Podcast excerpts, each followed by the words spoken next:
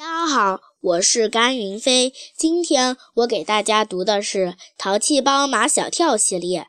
开甲壳虫车的女校长的老校长要离开学校了。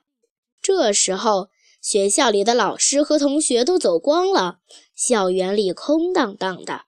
校长也准备离开，他见四楼办公室上的门还没锁上，便上来了。毛超站的位置能看见楼道口，所以他看见校长的身影，便有些忘乎所以。校长来了，校长来了又怎么样？秦老师的老花镜挂在鼻尖上，翻起眼睛看着毛超。别指望校长能救你们。不是，我的意思是说，校长来了，一切都会真相大白。校长刚进办公室，四个人恭恭敬敬地给他鞠了一躬。校长好，怎么又是你们？校长笑眯眯的。如果我没有记错的话，上一个返校日你们也是站在这里的，今天又是为什么呢？校长满怀希望地看着校长。校长，你就说了吧。校长一头雾水。我说什么呀？你给秦老师说说，我们为什么迟到？校长愣住了，他不明白马小跳的话是什么意思。校长，你都看见了，都听见了，他们几个真是让我伤透了脑筋。秦老师叹着气，摇着头，好像他们几个真的是无可救药。秦老师，你别着急。校长安慰完秦老师，转身对着马小跳他们几个，脸上不再笑眯眯。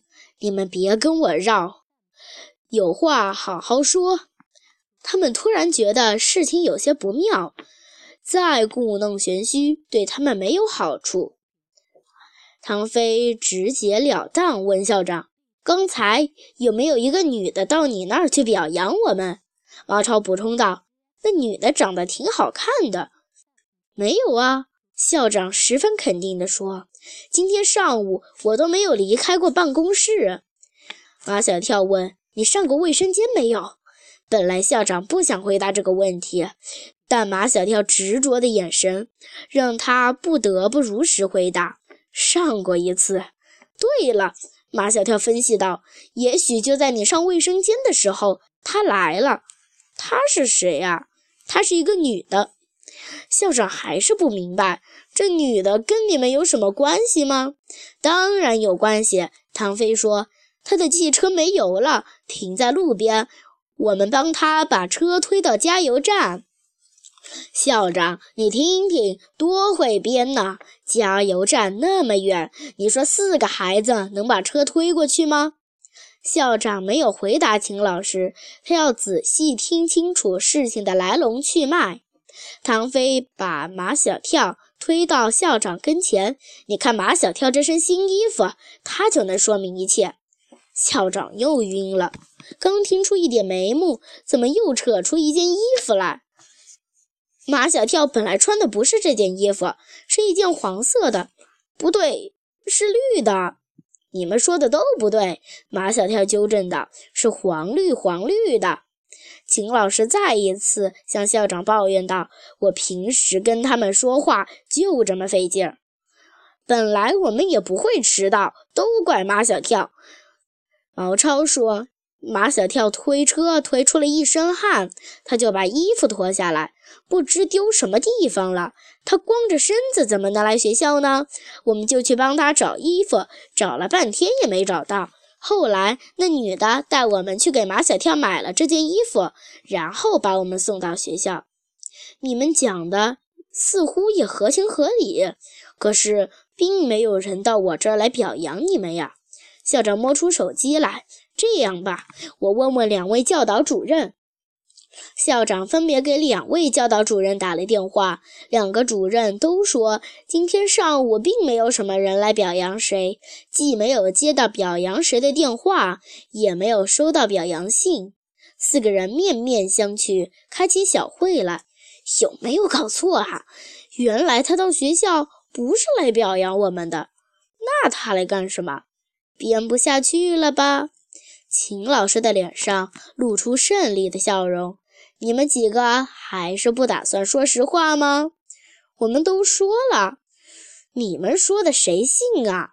秦老师问校长：“你相信吗？”四个人对校长抱着极大的期望。校长看看他们，又看看秦老师，左右为难。他掏出手机看上面的时间，啊，怎么都过十二点了？我看这样，秦老师忙了一个上午也累了。这件事以后再说。秦老师是不是让他们？我跟他们还没完呢。校长，你先走吧。按理说，秦老师应该听校长的。可是，秦老师是学校里资格最高的老师，校长都非常敬重他。他那固执的脾气，校长也有些迁就。校长临走时对他们说：“看秦老师为了你们多辛苦啊！你们都这么大了，应该少让秦老师操心啊。”说心里话。马小跳他们也心疼秦老师，也知道他辛苦，也不想让他操心。可他自己，我们一定牢牢记住校长的话。校长再见，再见。校长突然很舍不得他们的样子。新学年开始，我就不是你们的校长了。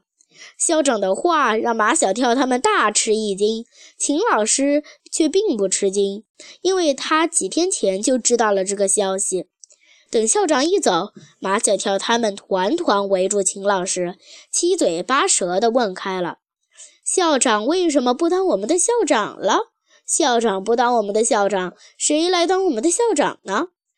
这不是你们该关心的事情，还是先来说说你们自己的事情吧。”秦老师冷冷地说：“我也不会让你们饿肚子，可以放你们回去。回去以后，每人写一篇检查。”重点把今天迟到的原因写清楚。几个人心里都想着校长的事情，秦老师说什么都没往心里去，只是拼命的点头。我还要给你们的家长打电话，让他们监督你们把检查写好，再签上名，开学那天交给我。秦老师拉开抽屉，找出一个小本子，全班学生校长的电话号码都记在上面。马小跳恳求道：“秦老师，你能不能不打电话？为什么？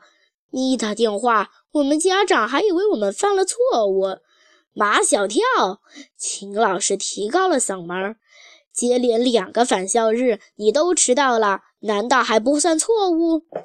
唐飞的肚子咕咕的叫个不停，他饿了，他想快点回家吃饭。秦老师，你别理马小跳。请快点打电话吧！秦老师不厌其烦地打了四个电话，因为家长们的态度都非常配合，这使秦老师的心情好了许多。